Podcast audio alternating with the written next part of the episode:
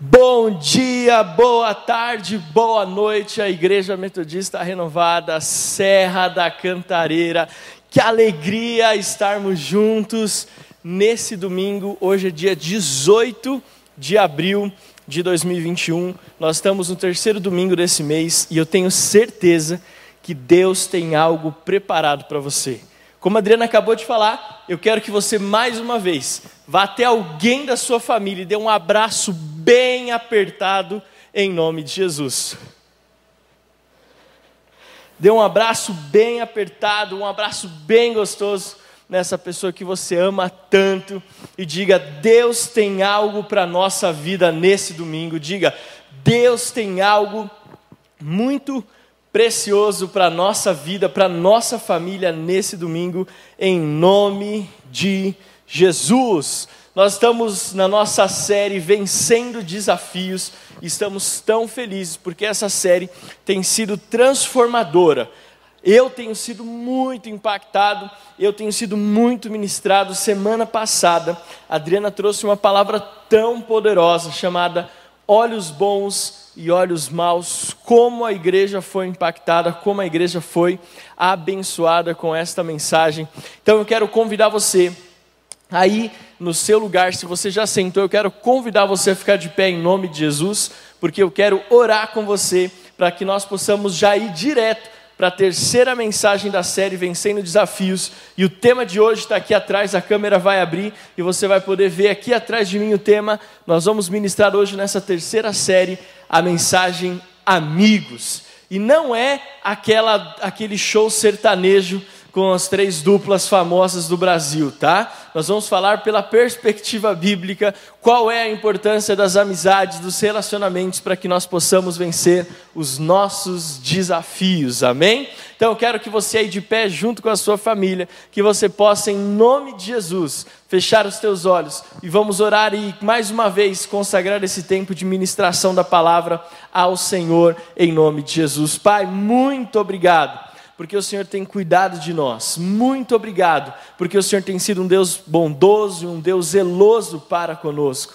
Nós temos certeza que a mensagem que iremos ministrar neste domingo, temos certeza que esta palavra vai transformar a nossa história, a nossa família, vai ministrar profundamente aos nossos corações e vai abrir os nossos olhos para uma realidade tão bíblica que é a importância dos nossos relacionamentos. Consagramos esse tempo de palavra nas tuas mãos, em nome de Jesus. Amém, amém e amém. Você pode aplaudir ao Senhor aí na sua casa, uma grande, forte salva de palmas em nome de Jesus, aleluia. Você pode se assentar, graças a Deus. Eu quero aqui, antes de dar sequência, só aqui receber com todo amor e carinho as pessoas que estão conectadas conosco pela primeira vez. Se você por alguma de alguma forma chegou até a nosso culto online nesse domingo, se você recebeu o link de um parente seu, de um familiar seu, de um amigo seu, ou se de repente o YouTube te trouxe até aqui para esta transmissão, saiba que foi propósito de Deus Deus não, faz, não existe acaso e não existe coincidência. Deus tem os seus meios e os seus propósitos. E você está aqui nesta manhã, porque ou nesta tarde, óbvio, se você está, está participando conosco no culto das 17 horas. Você está aqui hoje nesse domingo nesta transmissão, porque o Espírito Santo de Deus tem algo para falar ao teu coração. Você está aqui, não caiu de paraquedas, você não está aqui à toa. Pode ficar tranquilo aí no seu sofá, na sua casa, onde você estiver, porque tenho certeza, se você está aqui pela primeira, segunda ou terceira vez, é porque o Espírito Santo de Deus tem algo a ministrar no seu coração. Seja muito bem-vindo, seja muito bem-vinda, em nome de Jesus. Nós já amamos você. Não desconecte, vá conosco até o final, porque eu tenho certeza que esta palavra e este culto vai ministrar ao teu coração. Então, muito obrigado por estar conosco. Vai subir aqui nos comentários agora um link para que você possa preencher com o seu nome e o seu contato, e nós vamos aqui, queremos falar com você. Se você está aqui nesse caso, primeira, segunda ou terceira vez e nunca preencheu essa ficha, preencha. São duas perguntas, três no máximo, se eu não me engano, onde nós vamos ter aqui para uma forma de nos relacionar e de entrar em contato. Eu, ou Adriana, nós vamos ligar para você, vamos enviar uma mensagem para que nós possamos estreitar os nossos vínculos de relacionamento. Não perca esta oportunidade em nome de Jesus. Mas vamos voltar para a palavra, os avisos nós vamos dar no final. Como eu falei para você, o tema da mensagem de hoje é amigos, mas não é aquele show do Chitãozinho Chororó, Zé de Camargo e Luciano, antes era Leandro e Leonardo, depois ficou só o Leonardo. O que eu quero ministrar com você hoje é algo que Deus tem falado no meu coração a respeito do que nós precisamos para vencer desafios. Você percebeu que nesta série de mensagens nós estamos construindo algo muito relevante, mas algo que é comum nas duas mensagens anteriores e será nessa mensagem é que nós estamos trazendo para a igreja as armas necessárias para vencermos os desafios. Isso que compreende esta série. Nós estamos no terceiro domingo e a cada semana, querido, como já falei, nós temos sido surpreendidos pela palavra de Deus e pelo derramar do Espírito Santo em nossas vidas. E eu acho interessante que esta série Vencendo Desafios, ela chega uma hora onde por conta do tempo que nós estamos inseridos nesta pandemia global, pelas notícias que recebemos e pela incerteza humana de futuro, alguns podem estar cansados. E eu acho interessante o Espírito Santo trazer para nós, como metodista renovada na Serra da Cantareira, esta série, Vencendo Desafios, em um tempo tão singular em um tempo onde a pandemia se agravou, onde as pessoas que antes nós ouvíamos falar a respeito de pessoas que tinham é, se contaminado e porventura vieram a falecer ou que estavam internadas, essas pessoas pareciam que estavam distantes de nós, mas aí nós começamos a enfrentar alguns desafios mais perto. Por exemplo, a nossa querida irmã Gisele ficou muitos dias internada na UTI, muitos dias ali no hospital, quantas incertezas na Andresa na teca, quantas pessoas ali da família, nós como igreja, célula, preocupada com o que aconteceria. Parecia que estava longe, aí depois nós começamos a perceber que muitos dos nossos irmãos, infelizmente, foram, é, é, pegaram o Covid e Quantas incertezas à frente, nesse momento nós temos nosso querido precioso irmão Alcides que está internado e carece das nossas orações. Ou seja,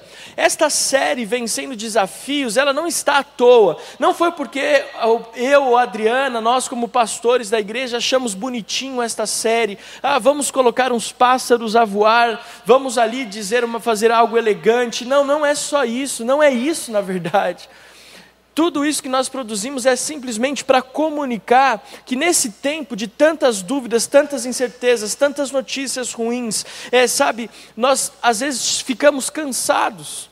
Nós parece que nós não temos mais a força e a capacidade necessária para vencermos. E é por isso que esta mensagem é tão importante, é por isso que esta série é tão importante. Sabe por quê? Porque ela revela, porque ela traz à tona para aqueles que estão cansados e sobrecarregados que ainda existe um Deus que é capaz de nos dar tudo o que precisamos para vencermos desafios. Sabe, nesse tempo tão difícil, Parece que ter esperança vai contra tudo que nós estamos ouvindo, parece que nos alegrarmos vai na contramão de tudo que nós estamos ouvindo, e soa até como uma afronta. Para algumas pessoas parece que é, nós estamos orando, clamando e buscando, e parece que Deus não tem visto ou não tem ouvido a nossa oração. Mas esta série é para dizer para você o seguinte: pode ser que aos olhos humanos, físicos, nada esteja acontecendo, mas uma certeza, como teu pastor que te ama, eu tenho e eu quero liberar sobre a sua vida. Existe um mover de Deus sobrenatural nas regiões celestiais. Deus não está parado, Ele não está inerte, Ele está está se movendo, Ele está operando milagres, e esse milagre vai alcançar a sua casa, este milagre vai alcançar a sua vida, esta realidade de fé vai alcançar você, a sua casa, suas finanças, os seus filhos, os seus negócios, o seu casamento. Eu creio, o seu chamado, o seu ministério. Querido, não pare, não, não se Entregue ao cansaço, não se entregue às notícias, não se entregue à falta de perspectiva, pelo contrário, creia que existe uma unção sobrenatural do Espírito Santo que está se movendo em nossa direção, que está se movendo em meu em seu favor. Creia nesta unção do Espírito Santo, não se coloque debaixo desse jugo de cansaço, para esse, esse sobrecarregar de notícias ruins. Creia que Deus deu tudo para que eu e você, tudo que eu e você precisamos para vencer os desafios. Romanos 8,37 diz que nós somos mais do que vencedores em todas as coisas em Cristo Jesus. Sabe, quando a possibilidade de pensar que não tem mais para onde ir, é que nós precisamos nos lembrar que nós somos mais do que vencedores e que Ele deu tudo o que nós precisamos para vencermos desafios. Afinal de contas, essa é a palavra profética para a nossa igreja em 2021. Nós vamos vencer desafios, não importa quais sejam, seja na saúde, seja nas finanças, na família, na sua empresa, no seu casamento, com seus filhos, na sua vida emocional. Eu tenho plena convicção que nós venceremos desafios. Nesta série, nós aprendemos que a vitória de Jesus sobre a cruz, sobre a morte, ela foi conquistada porque um preço foi pago. E com isso nós aprendemos que para vencermos desafios nós precisamos pagar um preço. Aí você fala assim, pastor, eu estou cansado de pagar, parece que eu nunca vou conseguir sacar, parece que eu nunca vou conseguir usufruir desse preço que eu estou pagando, aleluia. Mas preste atenção, para vencermos desafios, nós aprendemos no domingo de Páscoa que nós precisamos pagar um preço. Domingo passado, a Adriana falou que para vencermos desafios, ela ensinou que para vencermos desafios nós precisamos ter bons olhos, nós precisamos olhar pela perspectiva bíblica, nós precisamos olhar com os olhos de Jesus. Foi isso que Deus ministrou conosco na semana passada. E hoje eu quero falar sobre a importância das amizades nesse processo de superação. A importância das amizades nesse processo de superação.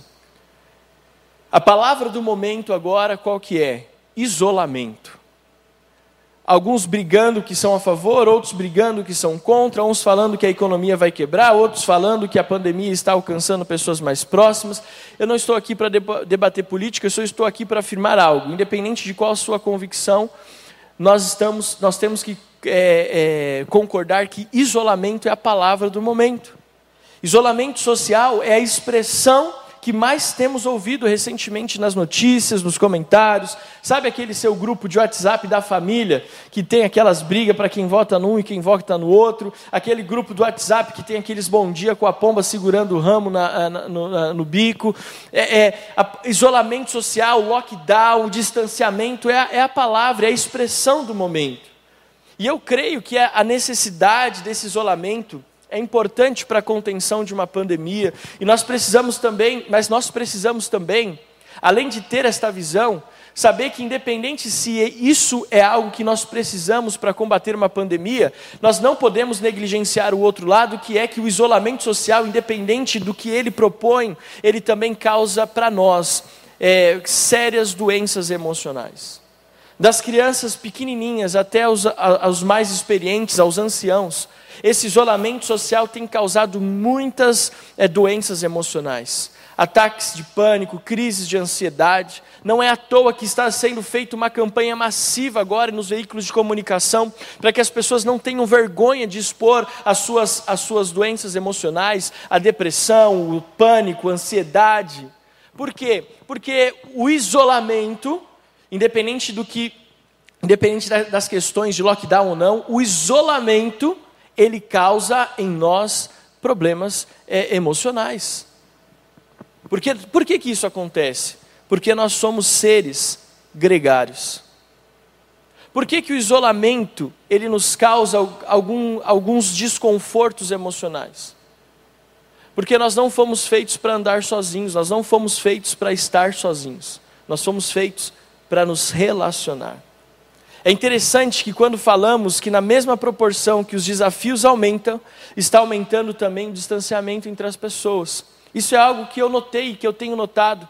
Nós temos percebido que quanto mais a situação está se agravando, quanto mais a situação está sendo delicada, quanto mais é, nós precisamos de forças para vencer desafios, parece que mais nós estamos nos isolando, mais nós estamos nos distanciando uns dos outros.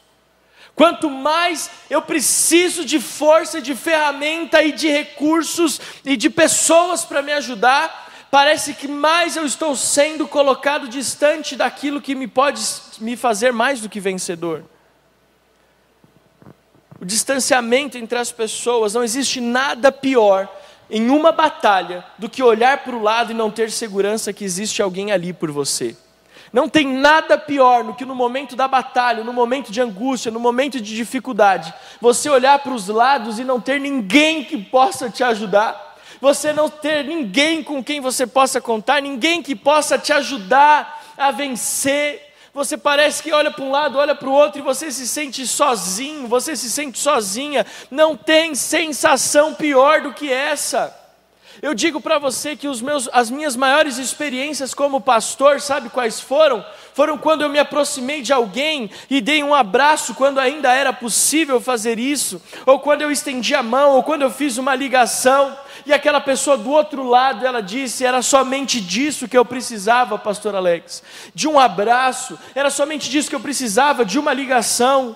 Sabe por quê? Porque eu estava me sentindo sozinho, eu estava me sentindo sozinha, parecia que não tinha ninguém para me ajudar, parecia que não tinha ninguém para me auxiliar. É tão difícil travar uma guerra sozinho, é tão difícil passar por desafios sozinho, parece que a gente não vai conseguir. Mas como é bom quando alguém olha para nós e percebe que nós precisamos de ajuda e estende a mão e se coloca à disposição.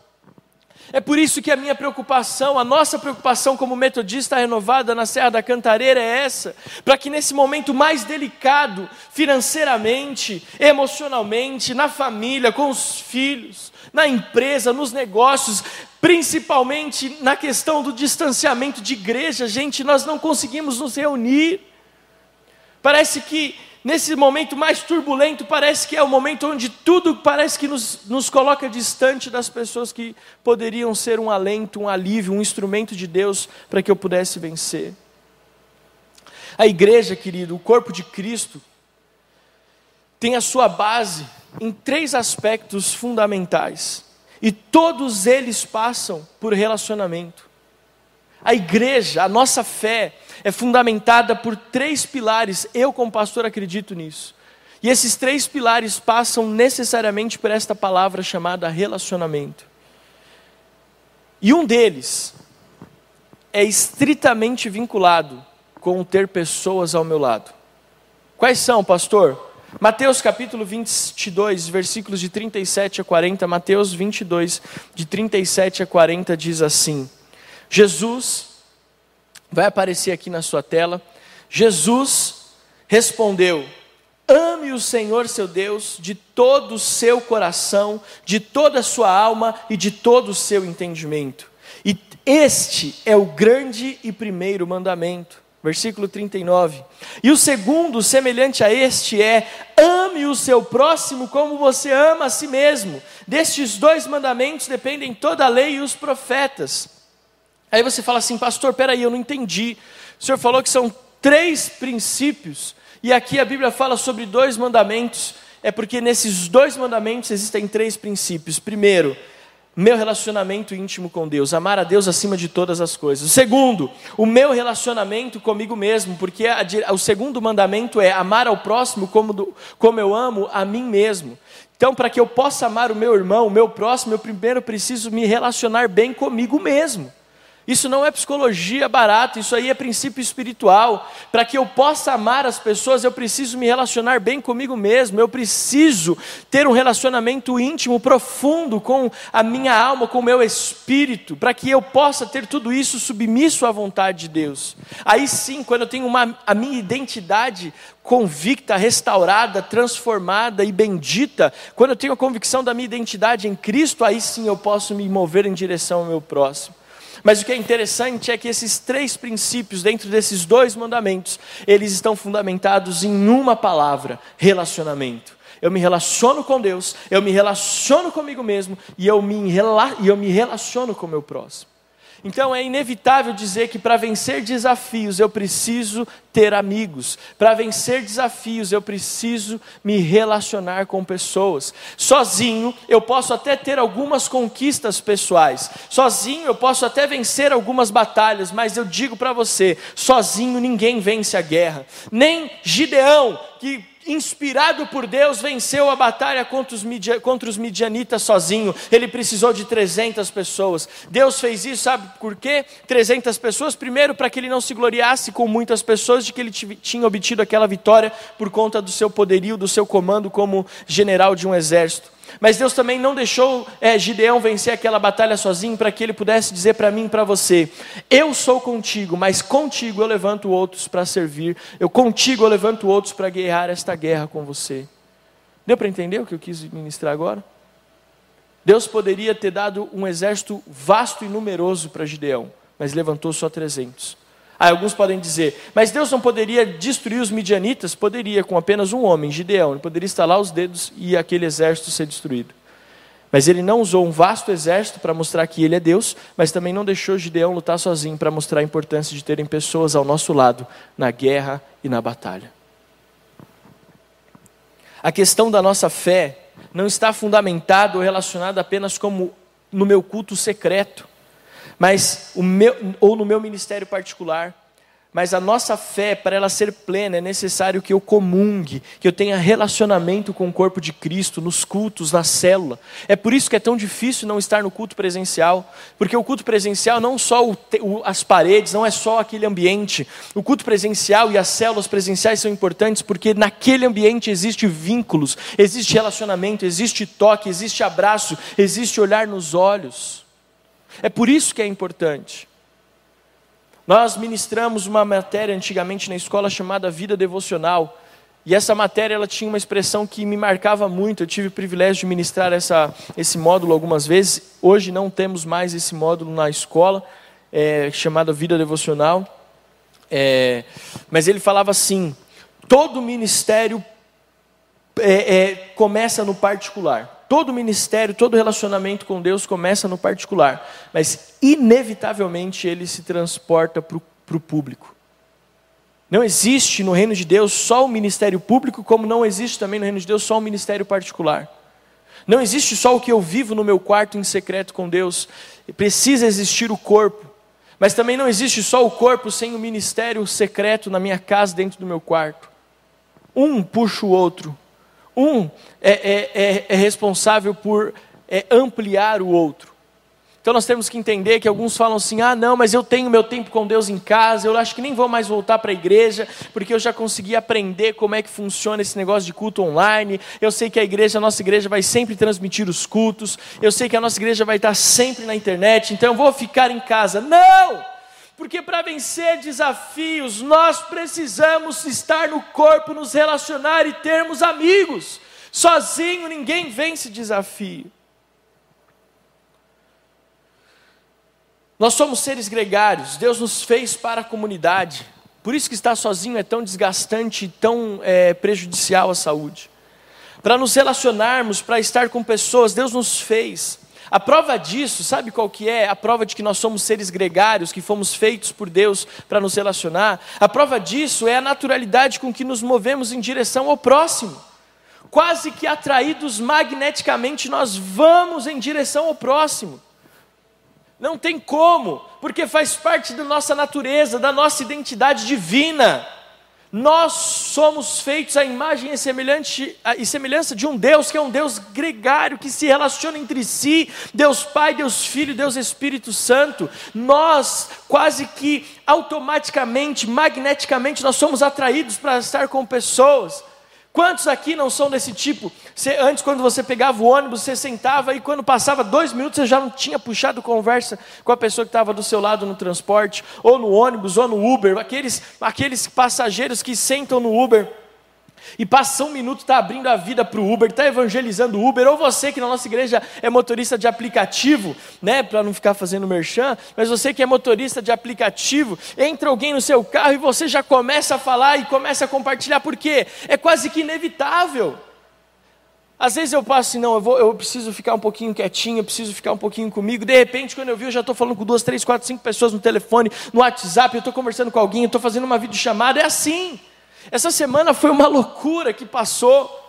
Não teve um dia que a gente não estava com uma visita online falando com alguém. É aqui, por quê? É porque nós somos assim. A Adriana fala, para um pouco. Eu falei, não, agora eu vou parar pelo menos uma hora. E quando ela olha para mim, passou cinco minutos, eu já estou conversando com alguém. Por quê? Porque é assim que funciona. Então a primeira prova de que nós somos fomos feitos para nos relacionar, para termos amigos, é esta, esta questão quase que automática de que eu estar conversando com alguém, me relacionando com alguém. E a segunda, e é interessante, antes de falar a segunda, eu anotei aqui, acho que só para não passar em branco, por vezes, essa questão de sermos seres gregários, é, é por vezes nós abrimos mão da nossa individualidade para estarmos com pessoas ah, para um propósito coletivo maior. Isso é, ser, ser, isso é sermos seres gregários. É quando nós abrimos mão da nossa individualidade para um bem coletivo, para servirmos o próximo. A igreja, querido, é a prova disso. É a prova disso nas suas esferas de relacionamento. A igreja, é, ela mostra que nós somos seres gregários porque tem pessoas que têm pensamentos diferentes, classes sociais diferentes, é, é um, um, uma formação acadêmica diferente, uns moram num lugar, outros moram em outro, alguns torcem para um time, outros torcem para o outro, uns votam de um lado, outros votam de outro, mas na igreja, nós abrimos mão dessa individualidade que às vezes é prejudicial e nós nos envolvemos porque nós entendemos a importância de estarmos com outras pessoas. Então, essa é a primeira. A segunda é quando nós não nos relacionamos. A segunda prova de que nós somos seres gregários é que quando nós não nos relacionamos, vivemos desafios emocionais. Porque quando nos privamos ou somos privados de viver em comunidade, estamos indo contra a nossa natureza divina. Quando nós nos privamos, quando nós somos privados ou, ou, ou somos privados, ou quando ah, nós mesmos nos isolamos dos relacionamentos, isso acarreta muitos problemas emocionais. Isto é a prova de que nós somos seres gregários, porque a doença é sinal de que nós estamos indo contra a nossa natureza divina e espiritual. Amém? A palavra de Deus nos alerta para a importância dos relacionamentos na construção da nossa história. Para vencer desafios, eu preciso construir relacionamentos. Eclesiastes capítulo 4, versículos de 9 a 12. Eclesiastes capítulo 4, versículos de 9 a 12 diz assim: Melhor é serem dois do que um, porque maior é o pagamento pelo seu trabalho. Porque se caírem, um levanta o companheiro, mas ai do que estiver só, porque caindo não haverá quem o levante. Também, se dois dormirem juntos, eles se aquecerão, mas se for um, sozinho, como se aquecerá?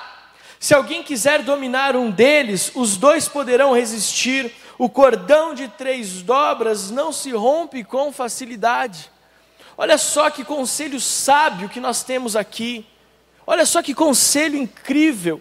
Se você for trabalhar em, em, conjunto, o seu, a sua paga, o seu salário vai ser maior. Se você tiver com alguém do seu lado, se você tropeçar, você tem alguém para levantar. Se você tiver alguém do seu lado nas noites frias, você terá alguém que possa te aquecer. É melhor serem dois do que um. A Bíblia fala que um cordão de três dobras não se rompe com facilidade. Você talvez tenha ouvido essa mensagem em algum casamento que você foi, o pastor celebrando disse: o cordão de três dobras não se rompe com facilidade. Esse texto não é só sobre casamento, esse texto é sobre relacionamento, é sobre amizade.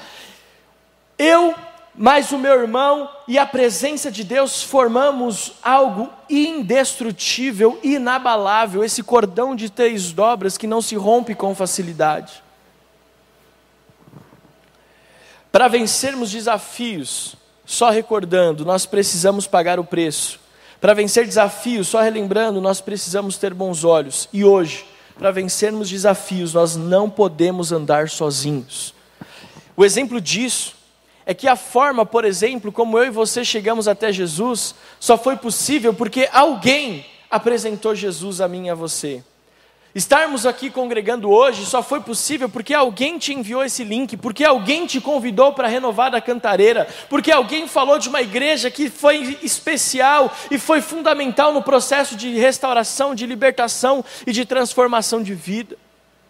Você só está aqui porque alguém estendeu a mão, porque alguém falou com você, porque alguém te fez uma visita, uma ligação. Você só está aqui porque alguém abriu a casa para fazer uma célula e convidou você para estar presente. Você só está aqui porque alguém, inspirado por Deus, se moveu em seu favor e na sua direção. É por isso que nós ministramos hoje essa mensagem, amigos, porque para vencer desafios eu preciso abrir os meus olhos e ter o entendimento que eu preciso pagar um preço para ter pessoas do meu lado, que para isso eu precise abrir mão das minhas individualidades e alguns fundamentos que eu tenho, de algumas coisas que eu penso, que talvez não é a mesma que o meu irmão pensa, mas isso não pode ser uma barreira para que eu tenha pessoas ao meu lado, para que eu possa estar ao lado de pessoas.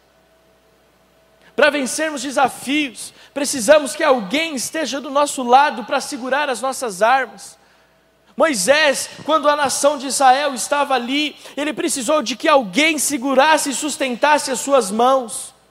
Enquanto as mãos de Moisés estavam levantadas, o povo prevalecia. É por isso que Deus levantou pessoas para sustentar as suas mãos para que elas sempre estivessem no alto. Vai chegar uma hora que você vai dizer que não consegue mais, que você não tem mais forças. É nessa hora que alguém vai chegar perto de você e vai dizer: Não, eu vou te sustentar, eu vou levantar sua mão, nós vamos prevalecer juntos. Mas ai daquele que estiver só. Querido, nós precisamos ter essa visão. Se nós estamos aqui hoje é porque alguém pagou um preço. E eu fico feliz, sabe por quê? Porque hoje você também tem sido um instrumento de bênção na vida de outras pessoas. Quando nós olhamos as fotos dos pequenos grupos de Pai Nosso, as dezenas de pequenos grupos de Pai Nosso acontecendo na nossa igreja nesse mês de é, é, abril, como isso nos alegra, sabe por quê? Porque você entendeu que assim como alguém foi instrumento de bênção para você vencer os desafios que você estava enfrentando, hoje você é um instrumento de bênção para que essas pessoas possam vencer os desafios que elas estão enfrentando. E o pequeno grupo do Pai Nosso é isso. Quando você envia o convite do nosso culto para alguém, é isso. Sabe, eu, eu me alegro com isso. Lá atrás, com as casas de paz, Glória a Deus pela vida da Sandra, por exemplo, que lá no começo decidiu fazer uma casa de paz na com a Gisele. E hoje nós temos ali quantas pessoas é que fazem parte da nossa família metodista renovada, aqui na Serra da Cantareira, que foram fruto daquele ato de estender a mão, daquele bate-papo informal que às vezes parecia que não ia levar a lugar nenhum, hoje levou a ser uma família na fé, a sermos uma igreja consolidada em Jesus e tantos outros testemunhos. Sabe, eu vou tomar a liberdade de falar. Quantas vezes a Fernanda e o Fábio orando pelo Edson e pela Márcia, eles falavam, pastor, some conosco numa oração de um casal. Não falavam quais eram as, as questões, os pormenores, mas falavam o nome. E nós vemos hoje esta família toda, e o nosso querido Edson podendo dizer com a Márcia: Eu e a minha casa serviremos ao Senhor. E isso outras pessoas chegando, e tantas pessoas na nossa igreja, porque alguém se colocou à disposição, algum amigo se levantou, algum amigo disse: Você não vai passar por isso sozinho, eu vou te ajudar, porque se vence desafios é com pessoas do nosso lado.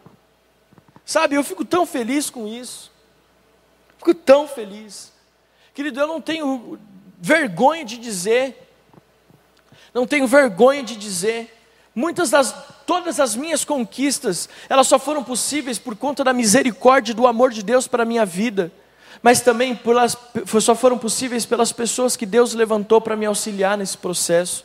E eu sei que isso é a mesma coisa com você. Quando eu, eu olho para a minha vida hoje, como pastor, quando eu olho para o conhecimento acadêmico que eu tive o privilégio de ter é, na minha faculdade de comunicação, e poder usar isso para o reino de Deus hoje, na igreja, no corpo de Cristo. Mas eu me lembro que isso só foi possível porque lá atrás, em 2001 para 2002, um rapaz da igreja, na época o, nome, o apelido dele era Lelo, Marcelo o nome dele. O Lelo, ele falou assim: Alex, eu tinha acabado de chegar na igreja. Ele falou assim: Você não quer ajudar a gente no som aqui? Naquela época não tinha essa estrutura toda. Com duas pessoas você fazia um culto inteiro. Hoje preciso, pelo menos aqui na sede, por exemplo, eu preciso pelo menos de sete, oito pessoas. Lá na cantareira, para uma transmissão, eu preciso pelo menos de três pessoas para poder fluir, para que as coisas possam acontecer. Naquela época, então onde as coisas eram mais simples, eu tinha meus 15 anos de idade, 14 para 15 anos de idade. Ele chegou para mim: Você não quer ajudar no som, Alex? Quando eu cheguei ali para ajudar no som pela primeira vez, eu fiquei apaixonado por tudo aquilo. E aquele convite, por meio daquele homem, por meio daquele amigo meu, fez com que abrisse os meus olhos para uma vida acadêmica, para uma faculdade que rende frutos na minha vida até hoje, principalmente para o reino de Deus. Mas Deus levantou uma pessoa para que os meus olhos fossem abertos para esta área, sabe? Alguém teve que me apresentar a Adriana. Eu Claro que tem aquelas pessoas que é, têm aqueles, aqueles, aquelas paixões à primeira vista e tal, que não precisam de ninguém, mas eu, a Adriana está aqui do meu lado esquerdo, alguém falou de mim para Adriana. Aliás, alguém falou da Adriana para mim, não sei se falaram de mim para ela, mas alguém falou dela para mim. E ela nem fazia parte da nossa igreja, ela era de uma outra igreja, né? ela, ela era de uma outra denominação. E eu aqui firme no Senhor, e alguém chegou, nossa, eu fui num culto numa outra igreja, e, e eu conheci uma menina que, olha, eu, me, eu vi você e ela juntos, vocês têm tudo a ver, vocês combinam isso dois, três anos antes de eu necessariamente me encontrar com ela pela primeira vez. Mas alguém foi responsável por abrir os meus olhos e me ajudar a enxergar a mulher com quem eu tenho construído a minha vida e a minha família. Ninguém vence sozinho, ninguém conquista sozinho. Quando nós nos casamos, querido, várias pessoas se moveram em nosso favor. Para você ter uma ideia, nós não tínhamos recursos financeiros para fazer a festa do nosso casamento, nós íamos casar só na igreja e nós é, não iríamos dar festa a nada. Sabe o que aconteceu? A minha mãe, ela se juntou com algumas amigas dela e as pessoas começaram a doar refrigerante. Eu não tenho vergonha de falar isso porque eu vejo a mão de Deus nessa direção. Aí a minha mãe começou a levantar pessoas para ajudar com refrigerante, com, com, é, é, com dinheiro, mas com ingredientes para fazer os salgados, o bolo, a comida da festa. E aí começamos a ver ali as pessoas se mobilizando para fazer com que um sonho que Deus tinha colocado no nosso coração se tornasse uma realidade. Eu sou muito grato a Deus, a minha mãe, a todas as pessoas que se moveram para decorar o salão, para comprar as coisas, para fazer. Foram meses elas se reunindo toda semana para fazer os salgadinhos, para fazer os docinhos, para fazer as coisas ali para o nosso casamento. Sabe por quê? Porque ninguém vence sozinho, precisamos de amigos. Para as maiores vitórias da nossa vida só são possíveis quando nós temos pessoas ao nosso lado. Sabe, os móveis da casa, a nossa lua de mel, as pessoas se levantando. Eu me lembro que os, os jovens na época, nós liderávamos os jovens. Eu me lembro que num culto nós estávamos aqui, terminou o culto, a gente não entendeu nada, abriu uma porta lá no fundo, e eu vi que o culto tinha pouca gente naquele dia. Eu falei, meu Deus, não veio ninguém no culto, está errado alguma coisa. Mas quando terminou o culto, abriu a porta do fundo da igreja e, o, e um monte de gente, de jovens, começaram a entrar por esses corredores que eu estou aqui hoje.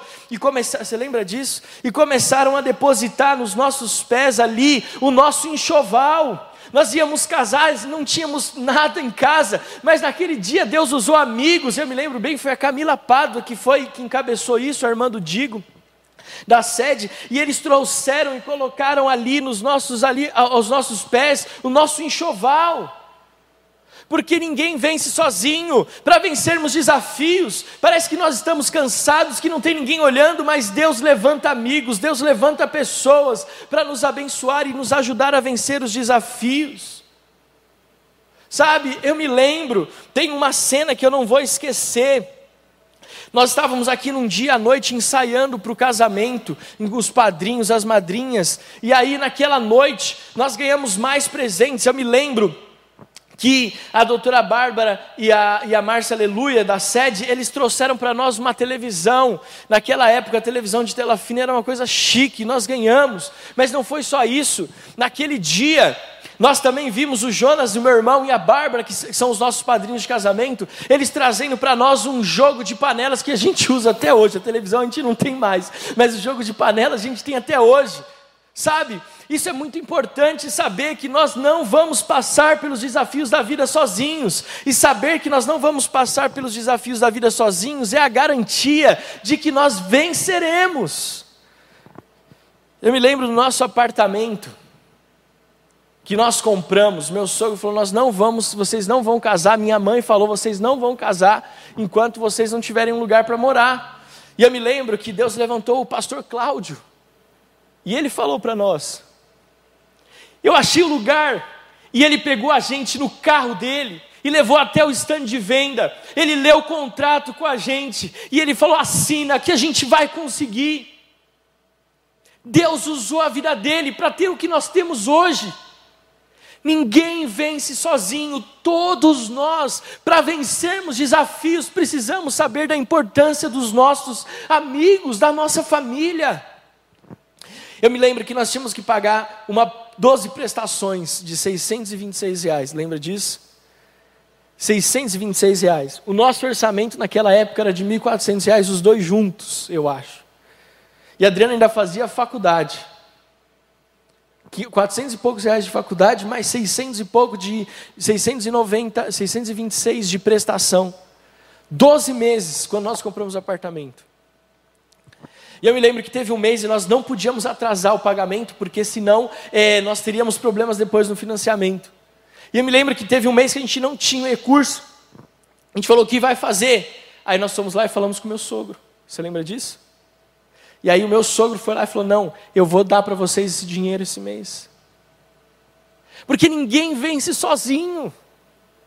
Querido, eu quero que enquanto eu estou contando o meu testemunho, da minha família, eu quero que você se lembre de quantas vezes Deus levantou pessoas para te ajudar a vencer os desafios, seja em qual área for. O nascimento do Benjamin, sabe, foi tão delicado depois da perda do Timóteo, mas como Deus levantou pessoas para nos ajudar, como Deus levantou pessoas para servir, para orar, para interceder. Um grande equívoco é quando nós pensamos que sozinhos nós podemos ter sucesso. Um grande equívoco é quando nós pensamos que sozinhos nós podemos ter sucesso. Nem Jesus, nem Jesus nos deixou o exemplo de que sozinho você poderia vencer.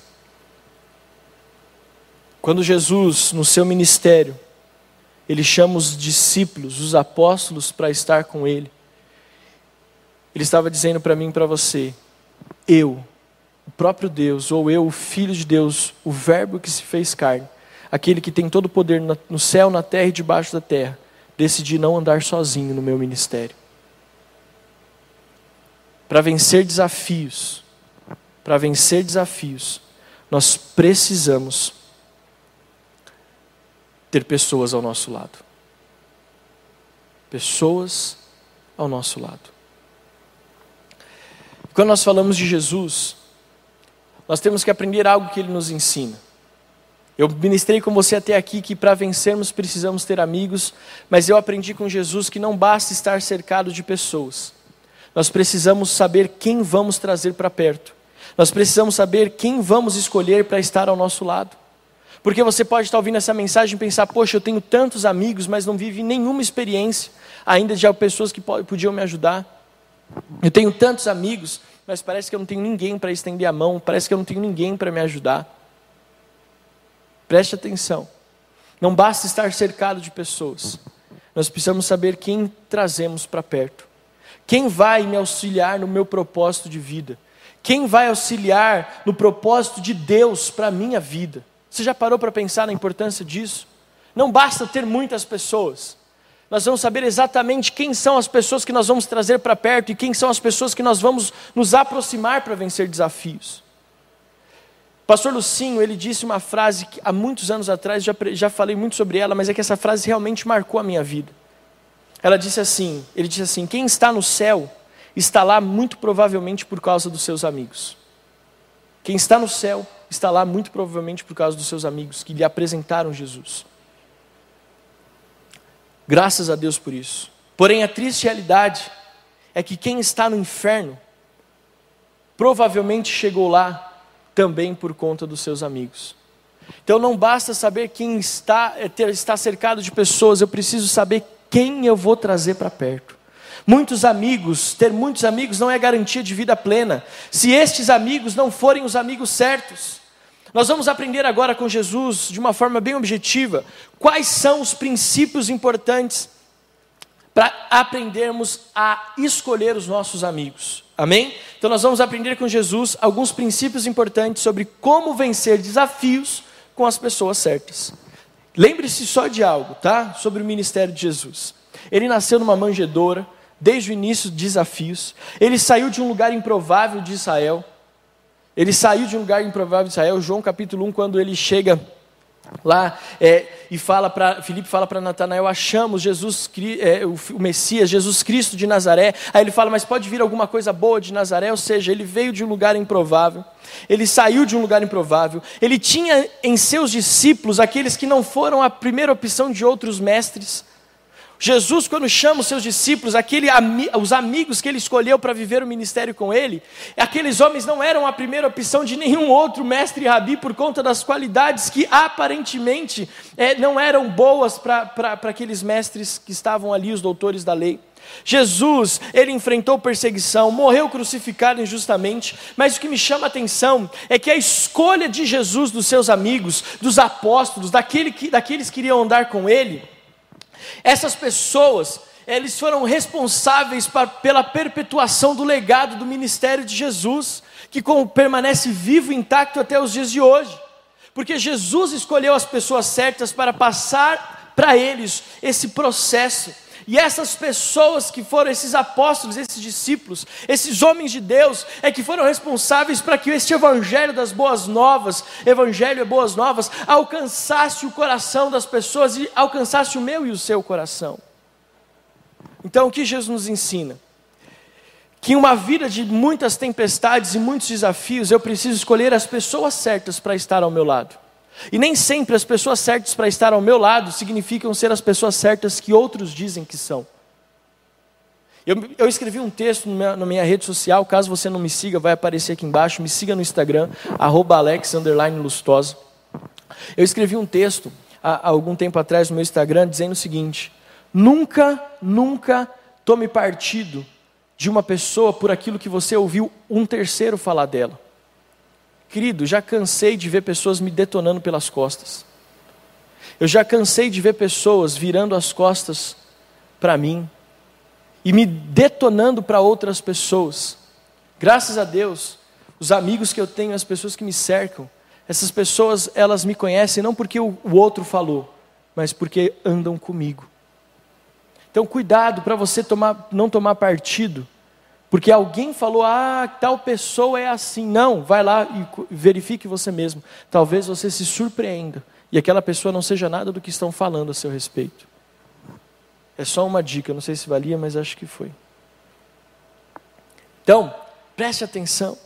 E eu quero, para encerrar a nossa mensagem, ler com você Mateus capítulo 4, versículos de 18 a 22. Mateus capítulo 4, versículos de 18 a 22 nós vamos ler a palavra de Deus. E esse aqui eu vou abrir para ficar, para não dizer que o pastor não leu a Bíblia e só leu o esboço. 4 de 18 a 22 diz assim: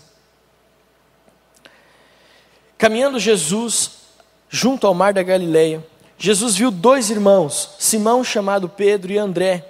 Eles lançavam as redes ao mar porque eram pescadores. Jesus lhes disse: Venham comigo e eu os farei pescadores de gente.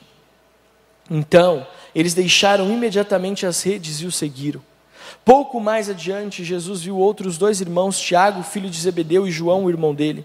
Eles estavam no barco em companhia de seu pai, consertando as redes. E Jesus os chamou, então eles, no mesmo instante, deixaram o barco e seu pai e seguiram a Jesus. Esse texto que a gente conhece tanto, talvez você nunca tenha parado para pensar em como Jesus escolheu os seus discípulos. E alguns pontos importantes. Como eu já falei, para vencer desafios, nós precisamos ter as pessoas certas do nosso lado. E como Jesus enxergou os discípulos dele, ao chamá-los, também tem que ser a, também a nossa visão, quando nós enxergamos para as pessoas que nós queremos trazer para perto ou as pessoas que nós queremos nos aproximar. Esse texto fala de como Jesus chama os seus discípulos. Primeiro princípio que nós precisamos aprender para que nós possamos ter as pessoas certas ao nosso lado. Primeiro, aprendendo com Jesus. Para ter pessoas ao nosso lado, muitas vezes precisamos nos mover até elas. Para ter pessoas do nosso lado, nós vamos fazer como Jesus. Jesus estava andando junto ao mar. Não foram os discípulos que chegaram, Jesus, por favor, me torna seu discípulo, mestre, rabi, por favor, me faz um dos seus discípulos, me faz um talmidim. Não, a Bíblia diz que foi Jesus que foi ao encontro deles. Às vezes, sabe o que acontece? Nós romantizamos o casamento, não é verdade? Ah, principalmente as mulheres romantizam o casamento. Ah, eu vou conhecer meu príncipe encantado. Quando eu vê-lo, eu vou, ele vai chegar diante de mim em câmera lenta. E aí ele vai olhar com os olhos penetrantes nos meus olhos, e eu saberei que é o homem da minha vida. A gente romantiza isso. É que você perdeu a parte do andando em câmera lenta. e na amizade, às vezes, é a mesma coisa. Nós romantizamos amizades. Se você tem amigos hoje, é porque alguém se moveu, ou você ou ele. Alguém se moveu. Eu tinha o meu primeiro melhor amigo, o nome dele era Toninho. Na primeira série no Visconde de Itaúna, aqui no Ipiranga, na zona sul de São Paulo. Eu estava sentado na primeira série e entrou um aluno novo no, no ano letivo, já, já tinha começado, era perto do meio do ano já, e ele entrou, veio transferido de outra escola. No primeiro dia de aula, ele sentou numa carteira atrás de mim, e ele, assim que sentou, ele tocou nos meus ombros e disse: Oi, eu sou, eu sou o Antônio, você quer ser o meu melhor amigo? Querido, ele se moveu, e desde então, nós nos tornamos melhores amigos. Eu não vou contar a outra parte, porque senão a minha história vai ficar muito triste, mas infelizmente nós não continuamos amigos porque uma tragédia na saúde dele, quando ele era bem novo ainda, no segundo ano da escola, ele pegou é, uma enfermidade e aprove ao Senhor recolhê-lo para ele, ainda criança. Mas alguém se moveu Alguém tem que se mover. Não romantize esperando que todo mundo chegue perto de você. Ah, venceu o meu melhor. Não, se mova também. Sabe aquela velha história? Minha mãe não está assistindo esse culto, então eu posso contar, né? O Jonas está ali também, ele sabe disso. Às vezes minha mãe fala assim: Ah, eu não vou ligar mais. Fulano não me liga, Fulano não se preocupa, Fulano não manda mensagem. Mãe, se você está assistindo, saiba que I love you. Aí eu e meu irmão, a gente às vezes fala assim para ela: Mas você ligou para ela? Eu não. Então, mãe, liga. Não espera que o outro te ligue, liga você para a pessoa. Amém? Fica a dica. Mãe, eu te amo. Mas é só para usar como ilustração da mensagem. Então, se mova, tome a iniciativa. Segundo, saiba o lugar certo para procurar amizades. Jesus encontra seus primeiros discípulos perto de sua casa, em uma zona de segurança. Jesus encontra seus discípulos num lugar perto da sua casa, na sua zona de segurança. Às vezes nós queremos procurar amigos tão distantes e nos esquecemos que os nossos melhores amigos começam dentro da nossa casa. Hoje eu posso dizer que os meus melhores amigos estão dentro de casa. Minha esposa, meu filho, meu irmão, estão dentro de casa. Estão dentro de casa. Terceiro, não traga para perto de você pessoas encostadas, pessoas que têm braço curto. Uma das coisas que me chama a atenção quando Jesus chama os seus primeiros discípulos está aqui. Caminhando junto ao mar da Galileia, Jesus viu dois irmãos, Simão chamado Pedro e André. Eles lançavam as redes porque eles eram pescadores, eles tinham uma profissão, eles estavam fazendo algo. Olha, fuja dos encostados, fuja das encostadas. Eu conheço um monte de gente que já encostou em mim, principalmente que já encostou na Adriana, só para sugar, nunca estava disposta a fazer nada, nunca estavam dispostos a fazer nada, só queria sugar, só queria sugar. Jesus, ele dá uma lição valiosíssima. Não traga para perto de você pessoas que não estejam dispostas a trabalhar. Não traga para perto de você pessoas que não estejam dispostas a se mover, a fazer, a produzir algo. Geralmente essas, essas amizades são destrutivas. Quarto, amizade não é o que eu vou ganhar apenas, mas muito mais o que eu posso oferecer. Olha só, Jesus chama aqueles irmãos que estavam trabalhando e diz assim: Venham comigo e eu os farei pescadores de gente. Jesus olhou para aqueles homens que tinham um trabalho, que tinham uma, uma responsabilidade, uma profissão, que estavam fazendo algo. Jesus nunca chama gente desocupada, nunca traga para perto de você pessoas desocupadas. Mas Jesus, em quarto lugar, ele ensina que além de receber algo dessas pessoas, Jesus diz: Olha, vocês são pescadores, mas andando do meu lado, sendo meus amigos, vocês serão pescadores de gente. Jesus está ensinando o seguinte: eu não só vou receber algo, mas eu também vou contribuir para o ministério e para o chamado de vocês. Em quinto, tenha ao seu lado pessoas que estejam dispostas a abrir mão de algo para estar com você. Tenha do seu lado pessoas que estão dispostas a abrir mão de algo para estar com você. Olha só o que a Bíblia diz em Mateus 4. Então eles deixaram imediatamente as redes e o seguiram. Cuidado para não ter perto de você pessoas que não abriram mão de nada para estar ali. Eu valorizo amizades de pessoas que abriram mão de alguma forma para estar do meu lado. Eu me lembro, e eu, esse testemunho me marca profundamente. Eu tenho um pastor amigo meu, lá em Goiânia, o pastor André Torres, da Igreja Luz para os Povos, uma grande é, igreja lá em Goiânia e no Brasil e até fora do país. E uma vez, quando nós perdemos o Timóteo, quando o Senhor recolheu o Timóteo, não quando nós perdemos, mas quando o Senhor recolheu o Timóteo, ele estava lá em Goiânia, pastor de várias igrejas, responsável por várias igrejas. Ele me ligou um dia e falou assim: Alex, me pega no aeroporto tal hora que eu estou chegando. Eu falei, mas você vai fazer alguma coisa aqui em São Paulo? Ele falou assim: vou, eu vou passar o dia com você e com a tua esposa, que Deus pediu para que eu saia de Goiânia, vá até São Paulo para passar o dia com vocês, porque eu preciso fazer uma oração pela Adriana. Ele pagou uma passagem de avião de Goiânia para São Paulo. Ele ficou aqui seis horas. Ele chegou aqui umas nove da manhã e voltou para Goiânia duas e pouco da tarde. Mas ele pagou um preço, ele abriu mão da família, do ministério, das suas responsabilidades, para passar algumas horas comigo e com a Adriana, e para fazer uma oração que foi fundamental no processo de cura emocional dela como mãe. Tenha para você amigos, amigos, que estejam dispostos a abrir mão de algo para estar com você.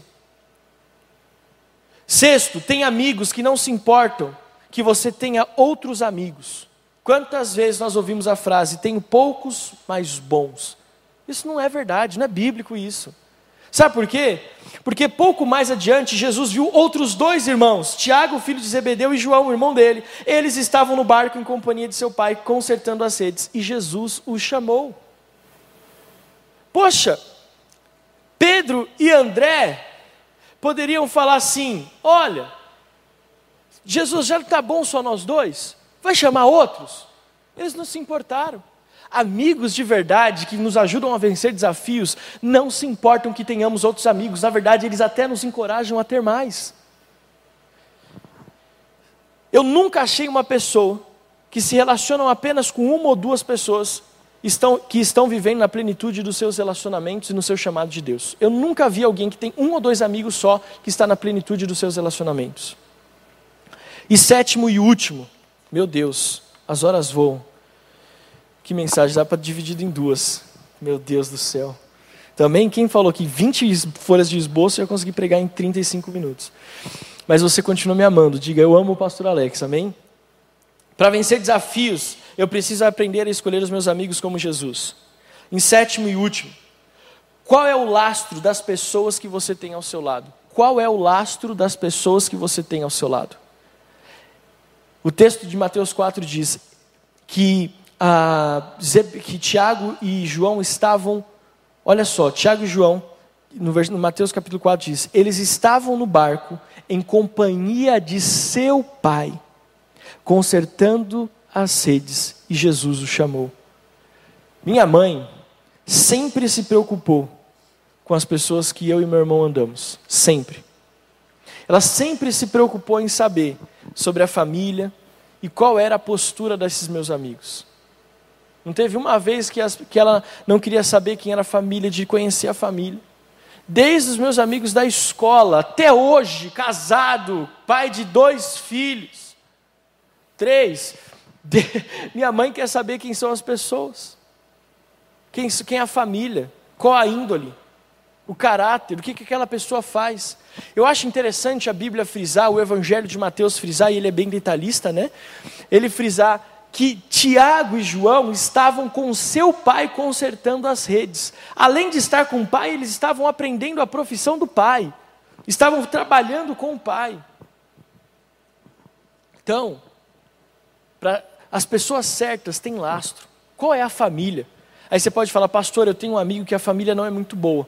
Mas você olha para ele e você vê que ele está trabalhando para construir algo novo, diferente de uma família desajustada. Não traga para perto de você pessoas que não têm lastro. E eu quero convidar você a ficar de pé em nome de Jesus, porque eu quero orar por você. Essa palavra não é só para os nossos adolescentes, mas é desde os nossos adolescentes, os nossos filhos, o Benjamin, está numa fase de estabelecer amigos. E nós estamos nos preocupando quem são os amiguinhos dele, quem são os pais dos amiguinhos dele. Mas essa palavra também é para você que já é mais experiente. Essa palavra é para você que talvez acha que não pode mais ter amigos ou construir relacionamentos hoje. Essa palavra é para todos nós. Eu quero que você saiba que para vencer desafios, você precisa saber exatamente quem são as pessoas que estão ao seu lado. E é por isso que o diabo trabalha tanto. E é por isso que o diabo trabalha tanto para destruir amizades e relacionamentos, para que você não tenha aqui o que é necessário para vencer desafios. Alguns falam, pastor, eu tenho, eu estou disposto a pagar um preço. Pastor, eu tenho bons olhos. Mas você vai dizer hoje, pastor, mas eu não tenho amigos. Eu quero pagar um preço. Eu estou olhando para Jesus, mas eu não tenho quem esteja do meu lado para me ajudar. Você não tinha, porque a partir de hoje você tem. Eu, Adriana e toda a nossa igreja estamos nos colocando à sua disposição. Nós precisamos escolher muito bem o nosso cônjuge, porque são os nossos melhores amigos. Nós precisamos escolher e ter amigos que são conselheiros.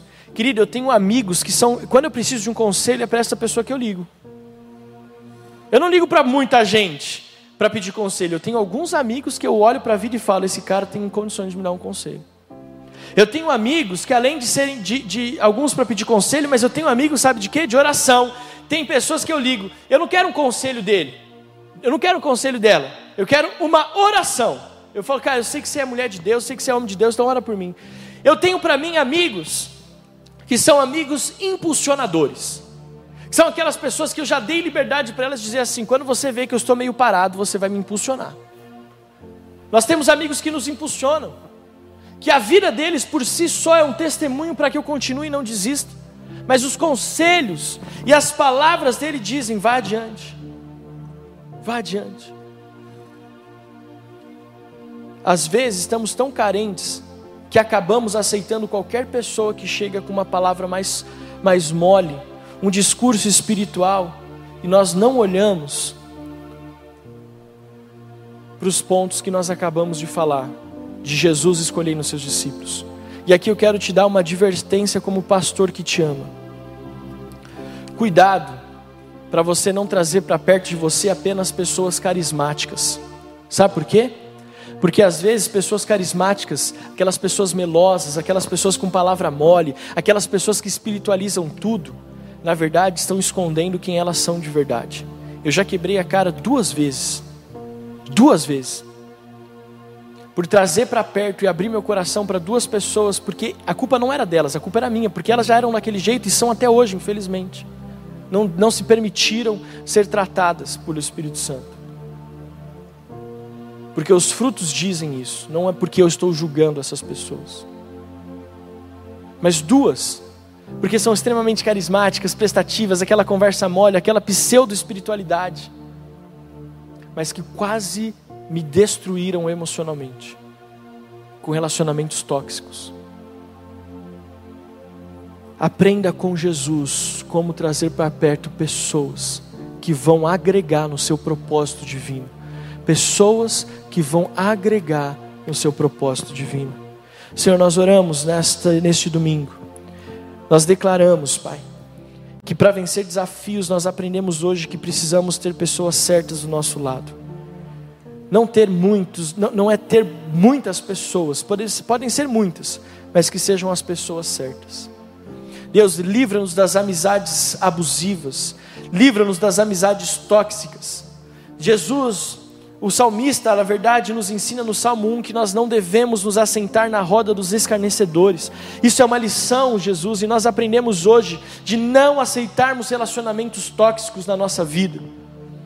Deus, e que nós possamos ser livres de pessoas que, ao invés de nos impulsionar e de nos levar ao nosso propósito divino, essas pessoas estão nos afastando de Deus e do nosso chamado, da comunhão do corpo, da igreja. Deus, nós declaramos em nome de Jesus que possamos ter amigos mais chegados que irmãos, como Jesus que trouxe para si discípulos que perpetuaram o seu legado, que nós possamos perpetuar o legado dos nossos amigos e os nossos amigos o nosso legado. Deus, que nós possamos nesse culto de domingo aprender que para vencer desafios nós precisamos ter as pessoas certas. E por último, Deus, faz da nossa igreja lugar de relacionamentos prósperos, abençoados e bem-sucedidos. Que seja assim, em nome do Pai, do Filho e do Espírito Santo de Deus. Amém, amém, amém. Você pode aplaudir ao Senhor aí na sua casa, em nome de Jesus, aleluia, graças a Deus.